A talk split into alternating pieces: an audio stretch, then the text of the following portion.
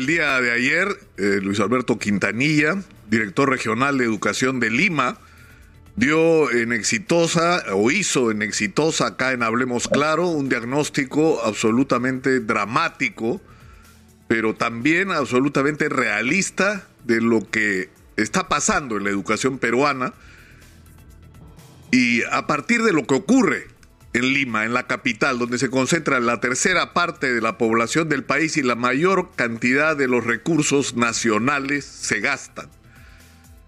Y esto es tremendo, porque es, es la señal de cómo, cómo es posible que nos haya ocurrido que el Perú sea un país que ha celebrado tanto el crecimiento macroeconómico y el aumento de sus ingresos, la multiplicación del presupuesto, el milagro peruano se suponía que éramos, y sin embargo, el día de ayer el director regional de educación nos, nos revela eh, cifras que son eh, escalofriantes. Hay, un, hay 15 mil 15 aulas que hacen falta en Lima para afrontar los, los retos de, la, de los déficits que tienen en términos de inversión de capital, tienen 0.14% de su presupuesto total. Hasta el inicio de la pandemia había medio millón de niños y jóvenes que deberían estar estudiando y no lo estaban haciendo.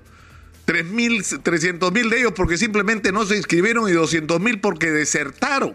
Y esta situación se ha empeorado o se ha agravado aún más a raíz y después de la pandemia.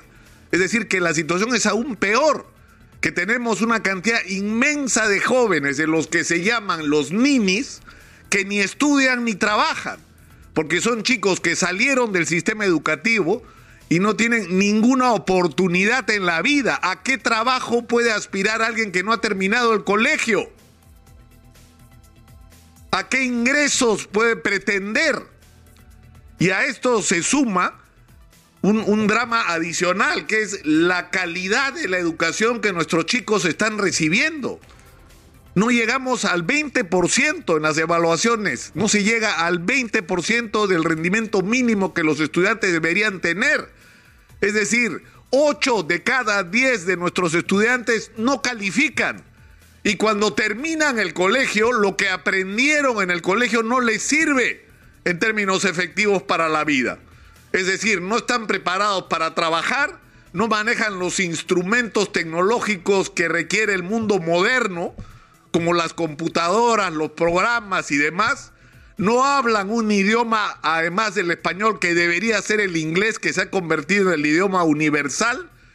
Y eh, eh, finalmente tienen una educación de tal déficit que se convierten en trabajadores de baja productividad y de baja calidad en su eficiencia. Y este es el tremendo drama nacional. Pero esto es el resultado de políticas equivocadas e irresponsables. Porque lo que se ha hecho a lo largo de las últimas décadas es abandonar de una manera criminal la educación pública y no invertir los recursos que deberían invertirse en ella. Y se ha permitido el desarrollo de una educación privada en la mayoría de los casos de pésima calidad, porque la educación tiene un costo. Pagar los estudios de un chico en el colegio y más aún el costo de una educación superior vale dinero. Y no se puede pretender con cuotas insignificantes pagar una educación de calidad porque nos estamos engañando y ese engaño ya fue revelado. Esta es la realidad que estamos viviendo. Y tenemos un problema adicional. El Perú necesita cada año 300 mil técnicos y solo producimos 100 mil al año.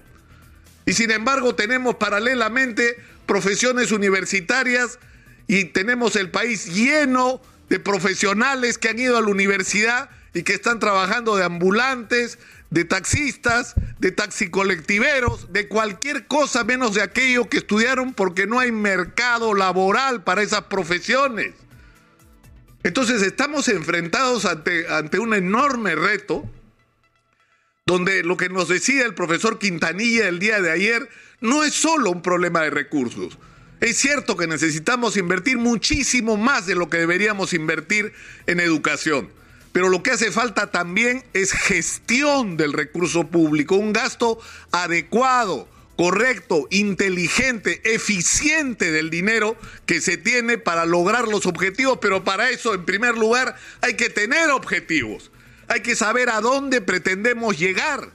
Y lo que nos, de lo que nos está hablando el profesor Quintanilla y que resulta esperanzador porque felizmente en el Perú, así como tenemos un aparato de Estado ineficiente y corrupto, tenemos algunos funcionarios que sí están como comprometidos con la transformación positiva del país y que tienen sueños con respecto hacia dónde el Perú debería llegar para ser un país moderno.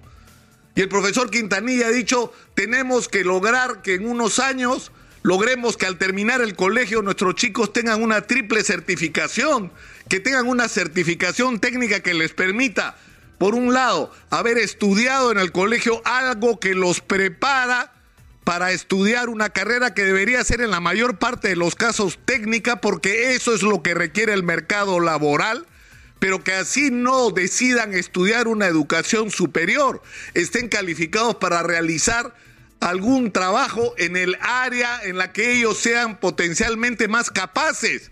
Y para eso debe servir el colegio, para prepararlos para el mercado laboral.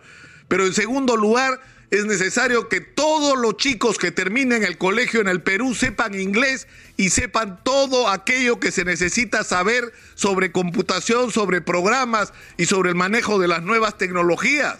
Y de esa manera vamos a producir una transformación extraordinaria en la calidad de nuestros trabajadores y en la calidad de la vida de la gente a partir de eso.